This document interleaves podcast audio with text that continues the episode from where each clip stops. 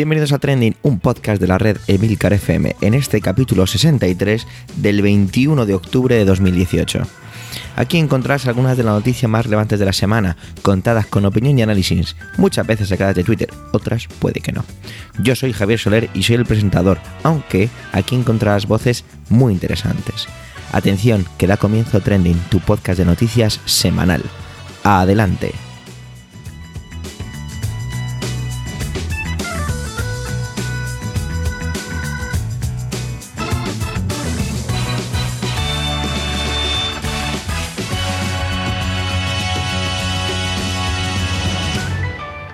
Pues ya estamos una semana más, ya estamos en la recta final de octubre y se nota, se nota porque por lo menos cuando miras por la ventana un domingo ves que el día le cuesta empezar, la luz se siente perezosa ante una muralla de nubes. Así debe empezar el domingo, con mucha calma. La semana pasada nuestro director, Emilcar, se encargó de sacar adelante Trending y desde aquí pues hay que dar las gracias al jefe, así que Emilcar, muchas gracias. Pero vamos a empezar ya. Y lo hacemos como casi siempre con José Antonio. Esta semana casi podrías adivinar el tema de su intervención. Y si no, pues mirar una pista. Él es profesor de filosofía, os lo recuerdo. Adelante, José Antonio.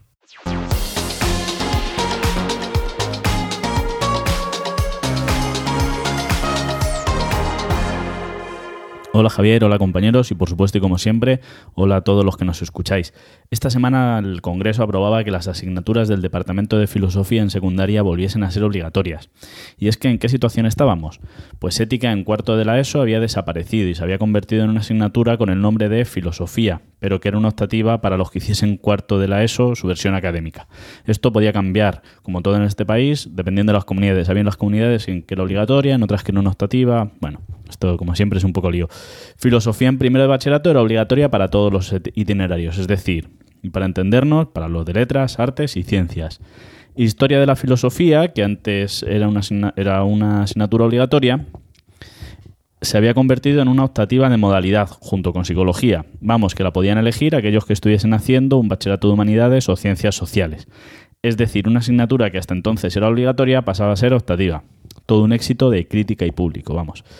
Además de todo esto, se entregaba a los departamentos de filosofía el, regalo envenenado de valores éticos, la alternativa a religión.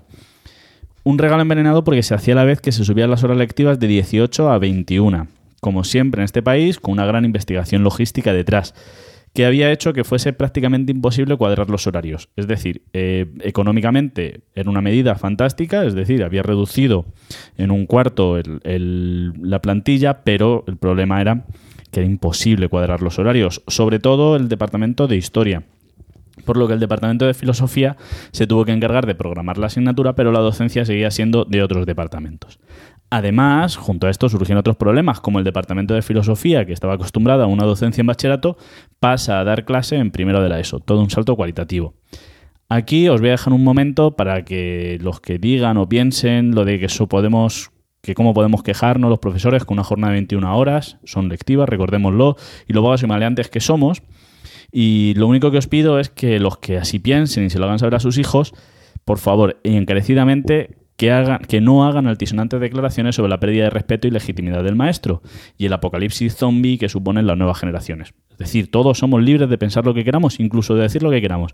Pero por favor, si vais a hacer esto, ved que las consecuencias de lo que estáis diciendo y pensando son efectivamente de aquello que os quejáis.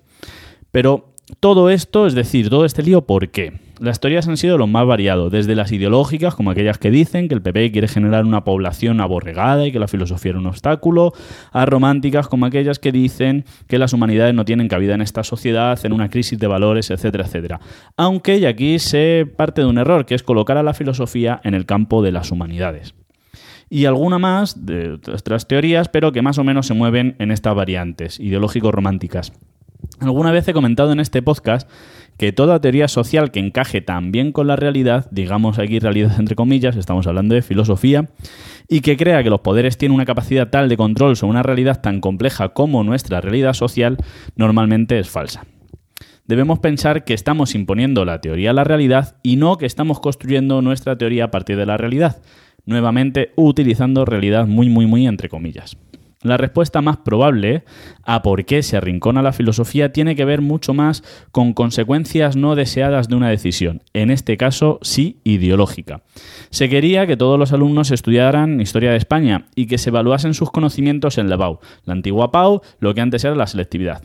Y es que lo que nos gustan las siglas en el Ministerio de Educación. Antes, Historia de la Filosofía y Historia de España eran dos asignaturas obligatorias en segundo de bachillerato y el alumno debía elegir una de las dos para examinarse en la PAU. Es decir, daba la docencia durante todo segundo de bachillerato, tenía que examinarse de las dos, pero a la hora de hacer la PAU, la antigua selectividad, elegía una, una u otra. ¿Por qué digo esto? ¿Por qué creo que esta es la teoría o esta es la razón por la cual se arrincona? Pues además de porque es mm, de ser una de las teorías entre las que se manejan, no la más famosa, más importante, pero sí una de las que se manejan, que más me cuadran, también me cuadra con los movimientos que en el Ministerio hubo en la confección de la LONCE. Nuevamente, siglas Ley Orgánica de Mejora de la Calidad Educativa, la última ley de educación que impone el PP, pero que en realidad, y esto es muy curioso, no deroga la ley anterior. Bien, la Red Española de Filosofía pidió en varios momentos tener una reunión con el Ministerio, alarmados por los rumores que, había, no muy distintos a los que hay siempre, la modificación de la ley educativa sobre la filosofía. Y es que no es la primera vez que se arrincona en el currículum. De hecho, llegó la filosofía, en la LOCE creo, era la Ley Orgánica de Calidad Educativa, llegó a ser eh, solo obligatoria para los de humanidades y ciencias sociales. Es decir, los de ciencias no estudian filosofía ni en primero ni en segundo bachillerato. Bien, en estas reuniones se les aseguró que había motivos, que no había motivos para la alarma, que la carga lectiva se mantendría, aunque había que hacer algunos ajustes, ajustes que finalmente no pudieron concretarse. Algunos podréis pensar que pudo ser una forma de mantener alejados a los de la red de filosofía y que de una forma maquiavélica sabían desde el principio que esto iba a acabar así. En realidad tengo la sensación de que a la hora de contentar a los diversos colectivos, la red era de los que menos fuerza tenían. Por ejemplo, se tenían que enfrentar un poco a la presión que la Iglesia Católica estaba haciendo sobre la asignatura de religión para que tuviese un mayor peso curricular y que se veía desplazada en la formación ética por lo que había sido llamada como la educación para la ciudadanía. De alguna forma, bueno, pues de hecho religión pasó a ser, tanto que se valorase para hacer la media, tanto en secundaria como en bachillerato, pasa a tener una optativa tanto en primero y en segundo de bachillerato. No digo que haya un conflicto entre iglesia y filosofía, al menos no un conflicto directo, pero sí una consecuencia no querida en la lucha por un espacio, ¿no? o el tiempo de, docencia en este caso. Y es que de verdad la filosofía está mucho más desideologizada o no está tan ideologizada, me acabo de inventar una palabra, de lo que muchas veces desde fuera se ve o se cree. ¿Por qué? otra pregunta, ya que estamos haciéndolo desde la filosofía, tenemos que hacernos preguntas, ¿no? El por qué, por qué, por qué.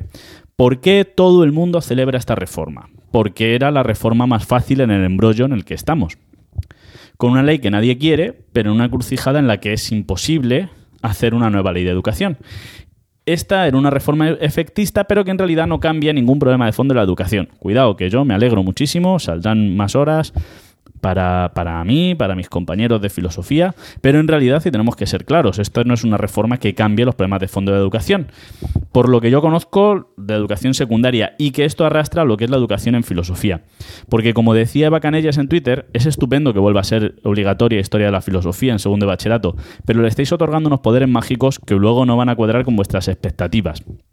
Y es que, claro, hemos llegado a un punto en el cual queremos asignaturas de todo. Desde el Ministerio de Defensa quería hacer una asignatura, no sé qué, de la Armada. Eh, los nutricionistas quieren hacer una asignatura sobre nutrición, de violencia de género, de género, de no sé qué. O sea, no, el problema no son hacer nuevas optativas. El problema los chicos están sobrecargados de optativas. Un chico de primero de la ESO, es decir, con 12 años, tiene 12 asignaturas. Es una barbaridad. Somos 10, 11, 12 profesores que pasamos por allí, algunos una hora a la semana, es decir, que no tiene ningún sentido. Y en realidad este ha sido todo el problema que nos ha ocupado esta semana. Muchas gracias a todos.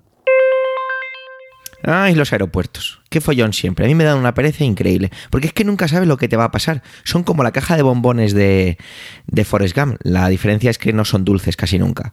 Y si no, pues que se lo digan a Albert Rivera. ¿Verdad que sí, José Miguel? Pues de eso nos va a hablar eso, José Miguel. Nunca se sabe lo que te puede pasar en el aeropuerto, seas quien seas. Adelante, José Miguel.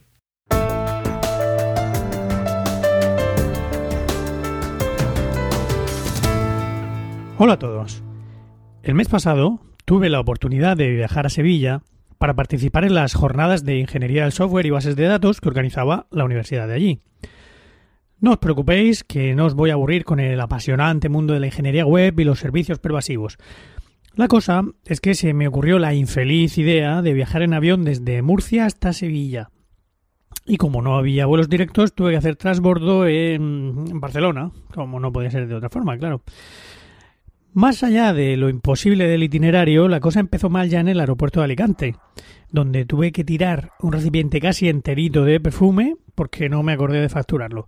Y justo allí, al pasar el control, un amable empleado de una empresa de seguridad, de cuyo nombre no puedo acordarme, cogió una extraña tira ligeramente pegajosa y me la pasó por las manos y por la cremallera de mi bolso para posteriormente meterla en una maquinita.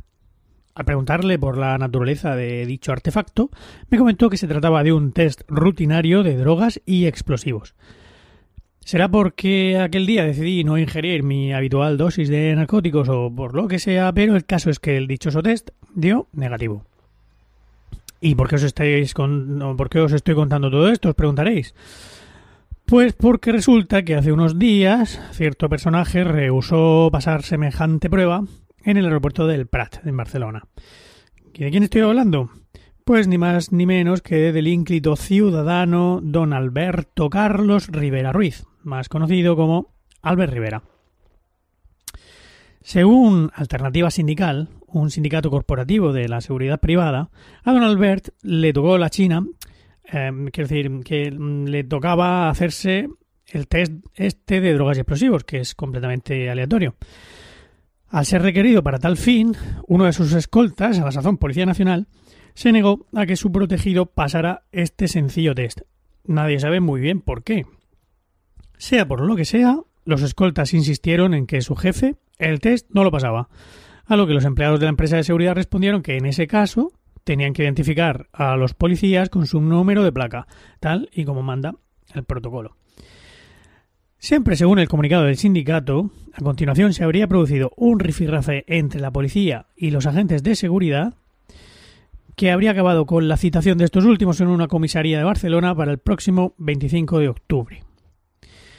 Desde Ciudadanos se excusan en que el amado líder solo siguió las órdenes de sus escoltas y que él no ha hecho nada malo, animalico mío. Ya veremos en qué acaba la declaración de los agentes de la semana que viene. Pero en cualquier caso, yo no consigo entender por qué el señor Rivera, viendo la que se estaba liando, no les dijo a sus escoltas que se tranquilizaran y que le dejaran hacer el test, que ya os digo yo que son 30 segundos. Desde luego, ha perdido una ocasión de oro para callar todas esas lenguas malas que insinúan que se mete por la nariz algo más que su dedo. Como entenderéis, a mí no me importa lo más mínimo lo que introduzca nadie por ningún orificio de su anatomía. Pero si don Albert tiene algún problema con las drogas, debería afrontarlo cuanto antes por el bien de su partido, por el de España, pero especialmente por el suyo y el de su familia. Y esta ha sido mi intervención de esta semana. Muchas gracias a los que habéis llegado hasta aquí y hasta pronto. Don Antonio Rentero vuelve tras un puñado de capítulos sin poder intervenir lo hace con todo el revuelo de las hipotecas. Y es de esas veces que la verdad es que me viene fenomenal, porque yo no me he enterado de nada. Adelante, Antonio.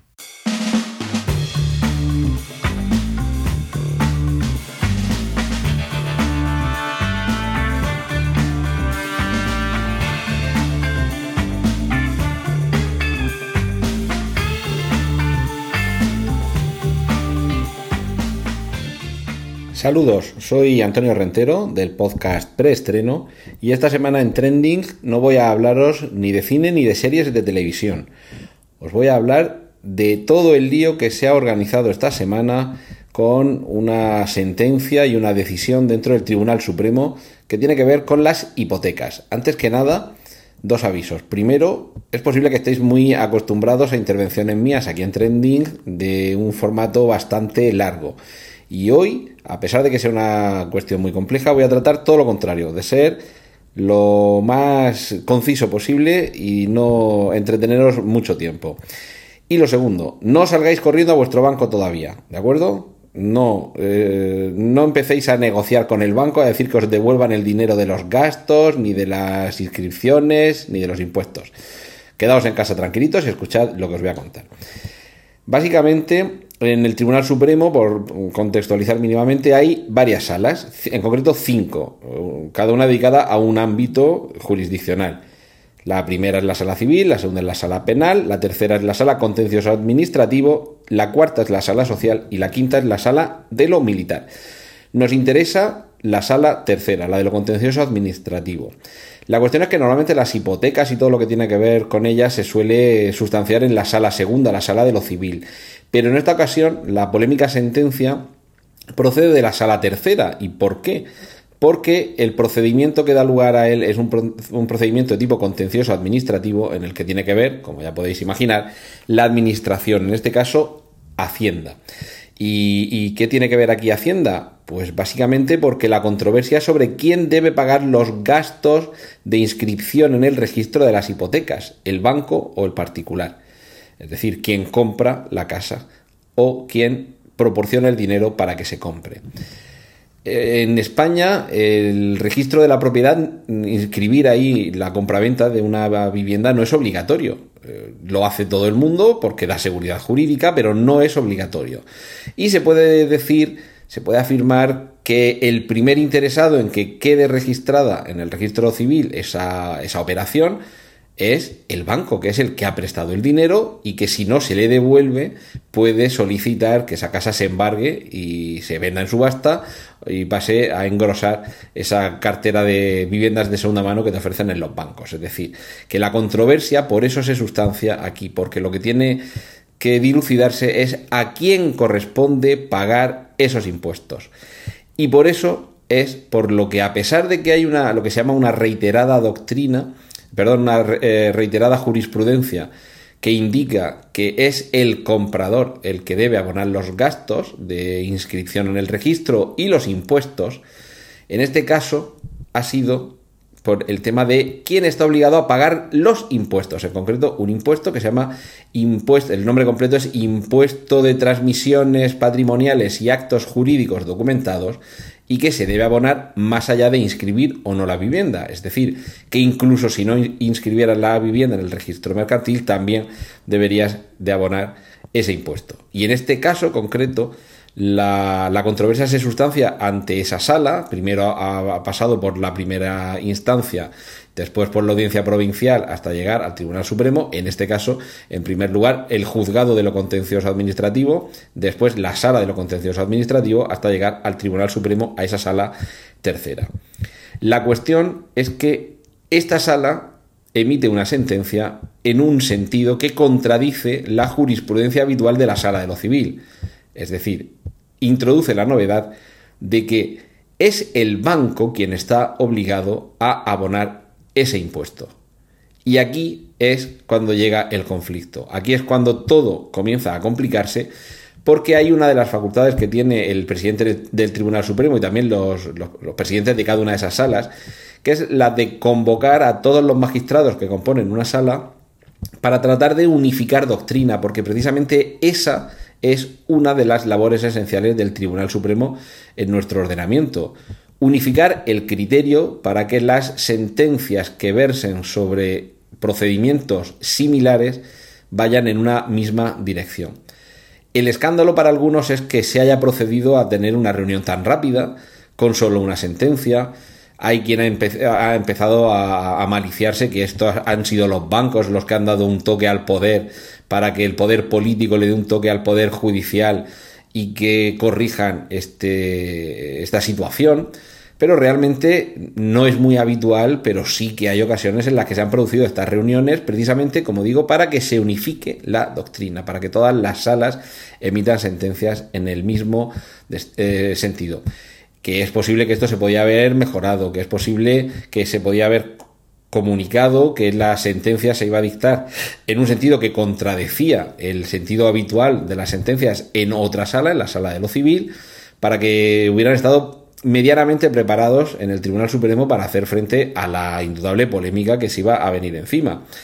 La verdad es que la decisión de reunir al Pleno de los magistrados del Tribunal Supremo en ningún caso paraliza esta sentencia, que es también una de las noticias que no sé si por error, por falta de información o de manera interesada ha circulado estos últimos días, esa sentencia en concreto no se paraliza, sigue su curso y lo único que se hace, y esto es algo que ha sucedido, y los que vivimos y trabajamos en el, en el mundo del derecho, por suerte o por desgracia, estamos acostumbrados a que de vez en cuando eh, esto suceda, es que se paraliza la ejecución de otras sentencias sobre asuntos similares hasta que no se resuelva este sentido en el que deben eh, interpretar los magistrados la ley y aplicarla al caso que tienen delante. Es posible que os suene más lo que ha sucedido con las cláusulas suelo de muchas hipotecas que estábamos esperando a que desde instancias judiciales europeas se resolviera. Pues algo parecido es lo que va a tener lugar ahora, solo que dentro de nuestro ordenamiento jurídico y exclusivamente ceñido a esta cuestión. Es decir, que no se paraliza ninguna cosa, nada más que la ejecución de sentencias que están en marcha hasta que se aclare doctrinalmente cómo se debe de, de solventar esta cuestión. Y por supuesto, esto no supone ninguna injerencia de nadie en nada, sino un procedimiento previsto legalmente. De hecho, para eso existe lo que se llama la Sala Especial de Conflictos de Jurisdicción, que, es la que debe aclarar estas dos interpretaciones. ¿Qué es lo que toca ahora? Esperar, seguramente no tanto como ha sucedido con el caso de las cláusulas suelo, que ha habido decenas de miles de, pleitos y de sentencias a la espera de que se resolviera esto desde instancias judiciales europeas. Seguramente esto va a ir bastante más rápido y seguramente a partir de ahí se unificarán criterios, la doctrina establecerá qué es lo que debe suceder y no debería sorprendernos que se mantenga el sentido de esta sentencia, aunque contradiga a las demás, e incluso que salga alguna otra sentencia más en este sentido, porque aunque nos lo parezcan, no todos los casos son exactamente iguales, no todas las apreciaciones de los jueces y los magistrados tienen que ser idénticas y sobre todo, aunque a algunos les pese, el derecho no es una ciencia, que es un arte, y en el arte siempre cabe interpretación eh, claro, esto alguno dirá, vale, pero esto entra en contradicción con la seguridad jurídica. No, precisamente por eso es por lo que se está reuniendo esta sala, este pleno de los magistrados del Tribunal Supremo, para otorgar seguridad jurídica donde a algunos les pueda parecer que no la hay. Espero haber solventado algunas de vuestras, algunas de vuestras dudas. Os remito a los enlaces que vamos a incluir en las notas del podcast para que sigáis algunos de los hilos que he encontrado en Twitter más explicativos y desde luego más clarificadores sobre esto, todos ellos procedentes de eminentes y reputados juristas y sobre todo, en este caso, como en otros muchos, paciencia, leer bien las noticias, informarnos bien, tratar de interpretarlo lo mejor posible y a partir de ahí ver cuál es la solución que se adopta en derecho que eso corresponde, como digo, a los magistrados del Tribunal Supremo. Y ahora os dejo que sigáis disfrutando con el resto de contenidos aquí en Trending. Un saludo de Antonio Rentero. Manuel interviene con uno de esos episodios que siempre resultan desagradables. Me refiero al incidente que se produjo en cercanía a Renfe, donde los ingredientes eran, por un lado, racismo y por otro, abuso de autoridad potenciaron una fuerte reacción exotérmica. Espero haberlo dicho bien y si no, pues Carmela de Bacteriófagos me lo corregirá. Además, debería pasarse por trending para alardear de su premio más que merecido. Pero bueno, a lo que vamos. Racismo, abuso de autoridad, de autoridad perdón, de la voz de Manuel. Adelante, Manuel.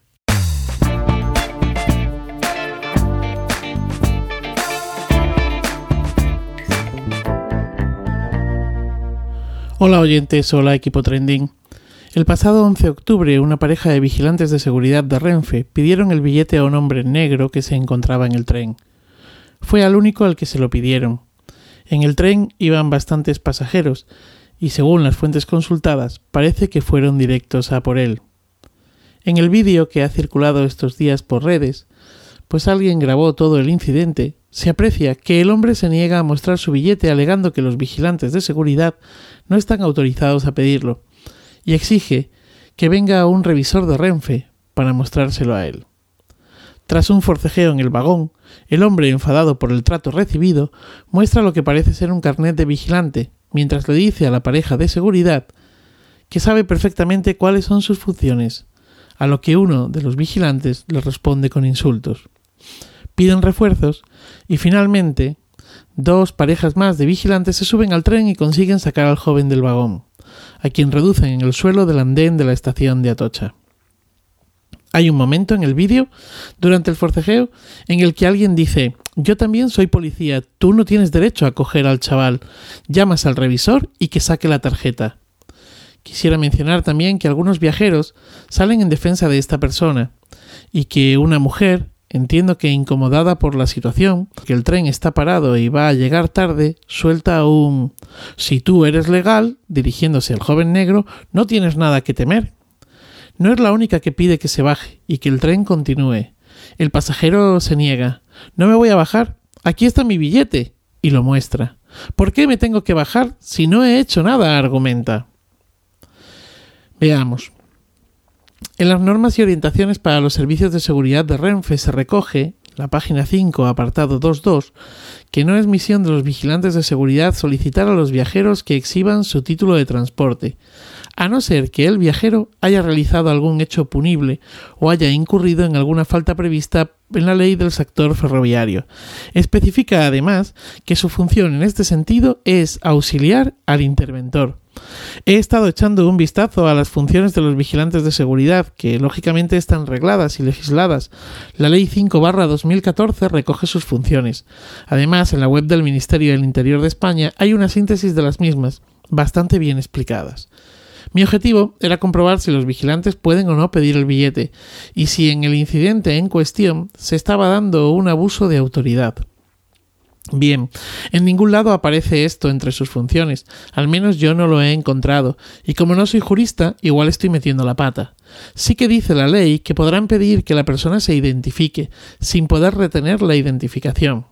Ahora bien, en el artículo 32c de la Ley 5-2014 se recoge que una de las funciones de los vigilantes de seguridad es evitar la comisión de actos delictivos o infracciones en relación con el objeto de su protección. Y quizá ahí es por donde se pueda interpretar que el vigilante de seguridad pudiera requerir a un viajero para que le muestre el título de transporte, si es que existen indicios racionales o tiene fundadas sospechas de que el viajero carece de título de transporte. Y esto sería así, puesto que el viajero sin este título estaría presumiblemente estafando a la empresa transportista. Y sí es función del vigilante evitar la comisión de delitos o infracciones en relación con el objeto de su protección. Es decir, que en este caso estaría obligado a intervenir. Tengo claro que lo que acabo de decir pues es eh, rizar eh, el rizo y que además eh, bueno pues pues que en las normas y orientaciones para los servicios de seguridad de Renfe se especifica directamente que, que no es no es misión de los vigilantes de seguridad solicitar a los viajeros que exhiban el título de transporte bueno, otra de las aristas de este incidente es si se trata de racismo o no. La Red Española de Inmigración y Ayuda al Refugiado ha presentado una denuncia ante el defensor del pueblo por esta agresión. Para ellos es racista. Leo textualmente. Este hecho deleznable es una muestra del libro de racismo institucional, empezando por la identificación racializada hacia el usuario de cercanías, para seguir con el ataque físico y verbal a un usuario que únicamente pedía que le fueran respetados sus derechos. Sinceramente, no estaba allí.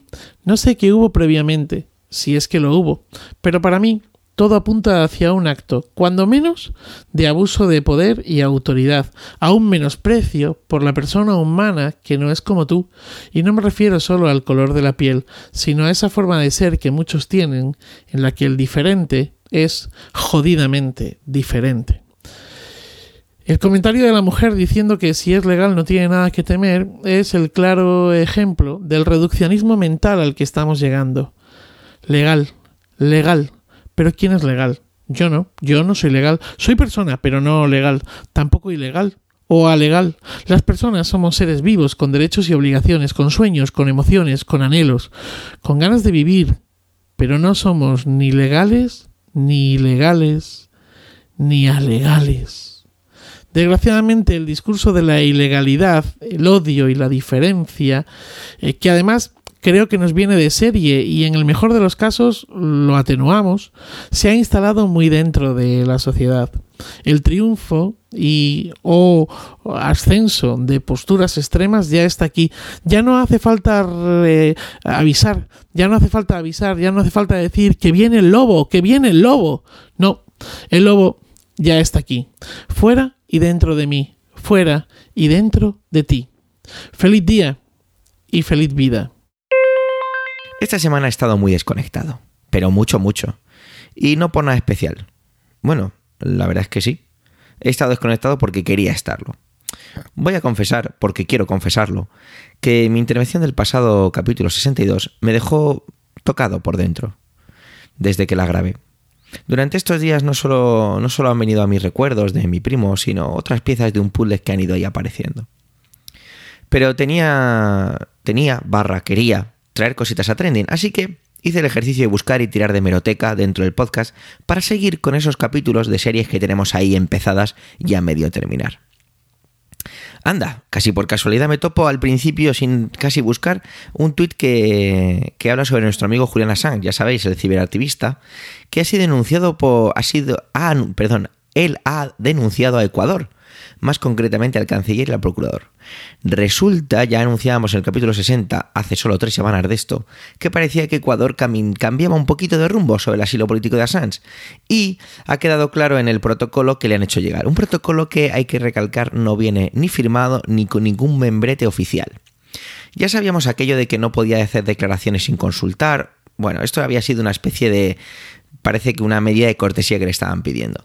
Pero ahora se le unen cosas como que Ecuador a partir de diciembre no se va a hacer cargo ni de su alimentación, ni de los gastos de lavandería, ni de cuidados médicos, incluso ni de hacerse cargo de su gato. Las visitas tienen que ser anunciadas con tres de antelación y registradas. También se limita el acceso a Internet. Vaya, vaya, las cosas se ponen complicadas. Baltasar Garzón, como uno de sus abogados, alegaba, abro comillas, la comunicación debe cesar, la, perdón, la incomunicación debe cesar inmediatamente. Una persona individual privada no puede verse limitada en su libertad de expresión. Cierro comillas. Varias veces se aparece la palabra amortajamiento en algunos de los no tweets, sino dentro de las noticias que son tuiteadas. Pero bueno, sigamos con hemeroteca porque esta es buena. Una semana después de lo que comentaba en el capítulo que acabo de mencionar sobre Assange, es decir, el capítulo 61, os traía una historia sacada, parece, de una serie de televisión de cualquier servicio de streaming actual. Y es que os acordaréis que el narcotraficante Francisco Tejón del clan de los Castaña, pues había salido en un videoclip.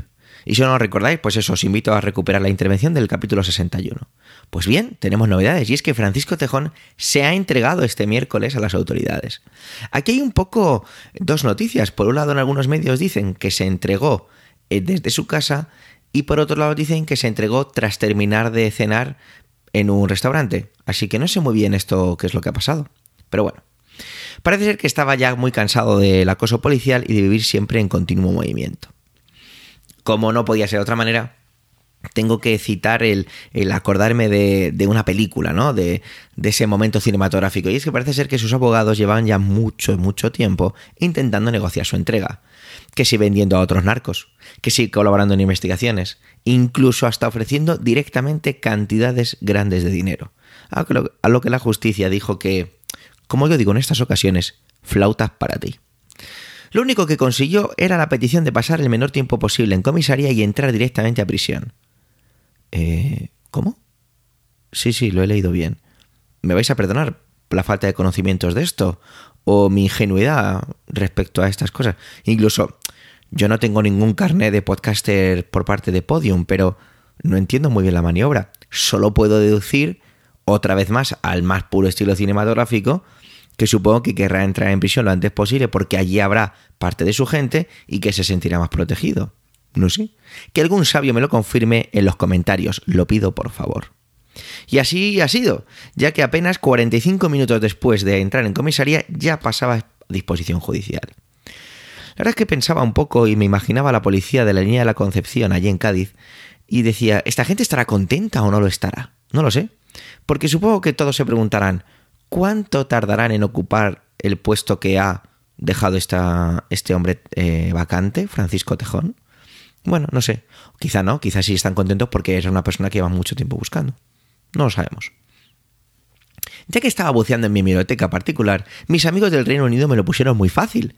Y es que ayer, sábado 20 de octubre, se produjo una marcha en Londres, según las organizaciones, más de 500.000 personas, cuidado con el dato, pidiendo que se vuelva a hacer un referéndum sobre el Brexit.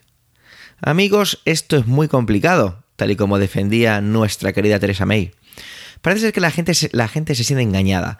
Cuando en 2016 se hizo aquella campaña agresiva para salirse de Europa, se prometieron cosas que no es que estén lejos de cumplirse, no, es que encima van a ser muchísimo peores. Y aquí lo siento, pero voy a ser malvado. Como cierto compañero de red, cojo un gato y lo acaricio muy lentamente mientras pienso, mira, lo siento, pero no me lo creo.